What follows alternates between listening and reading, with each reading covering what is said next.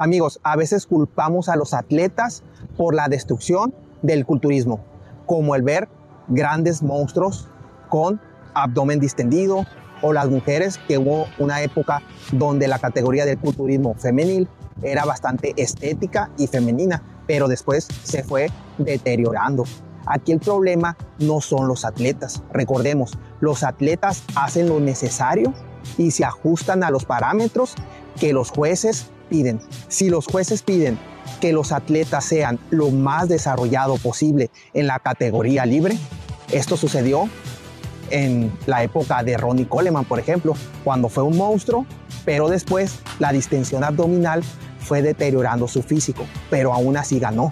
Aquí la culpa no es de Ronnie, que se adapta a los parámetros del juez.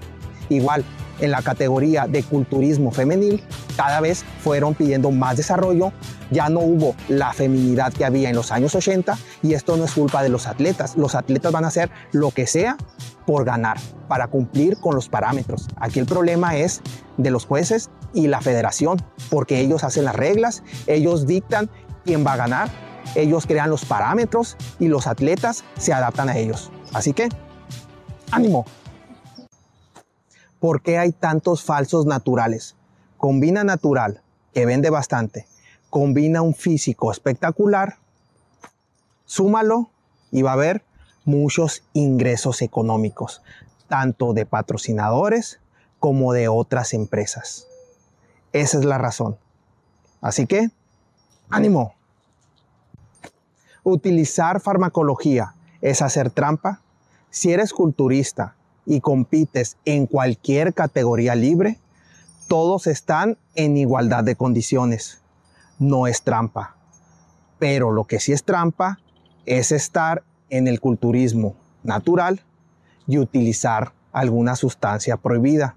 ¿Por qué? Porque te da ventaja sobre los demás. A eso se le llama falsos naturales. Ahí sí es trampa y hay que tener cuidado. ¡Ánimo! Mr. Alfa responde. Hablar de fármacos incita a su uso. No lo haga Coach Alfa. Primero que nada, aclarar Hablar de farmacología es conocimiento. Nunca se habla de estas sustancias sin sus consecuencias y efectos secundarios. Es importante saber los beneficios como también sus efectos secundarios, porque el conocimiento es poder. Siempre va a ser mucho más sano y mucho más económico el culturismo natural pero hay que obtener el conocimiento real para tomar las mejores decisiones. Utilizar farmacología no es saludable, pero es necesario para llegar a ciertos niveles. Insulina en el culturismo. Desgraciadamente, esta hormona cada vez es más utilizada en el mundo del fitness. Y hay que tener cuidado, se escucha muy bonito. La insulina es la hormona más anabólica Sí, pero anabolismo no solo se refiere a construir músculo, sino que también construyes tejido adiposo. ¿De qué sirve mermar tu salud, construir un poco de masa muscular, si también vas a construir bastante grasa para que en la etapa de definición pierdas esa grasa y también pierdas músculo? Básicamente lo que vas a avanzar no te va a servir de mucho y vas a poner en riesgo tu salud. Mucho cuidado, asesórate bien y ánimo. Número uno, sus avances son espectaculares. Aclarando, es un atleta que ya no es principiante. Si sus avances son muy drásticos, hay que dudar. Esa es una característica de un falso natural. Número dos, Hombros en 3D. ¿A qué me refiero? A que los hombros tengan un gran desarrollo. En la etapa de definición va a haber bastante calidad muscular y realmente se nota. Al verlos, se nota. Número 3.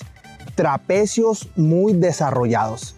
Y esto incluso pasa en las chicas bikini y es penalizado el trapecio en las mujeres, en esas categorías no debe de haber mucho desarrollo. En los hombres, sobre todo en el culturismo, no hay problema. pero ahí se nota, un atleta natural, por más que haga remo al cuello y ejercicios para trapecio, su desarrollo jamás va a ser descomunal. Número 4. El nivel del atleta es muy diferente cuando utiliza secretamente farmacología y cuando deja de utilizarlo.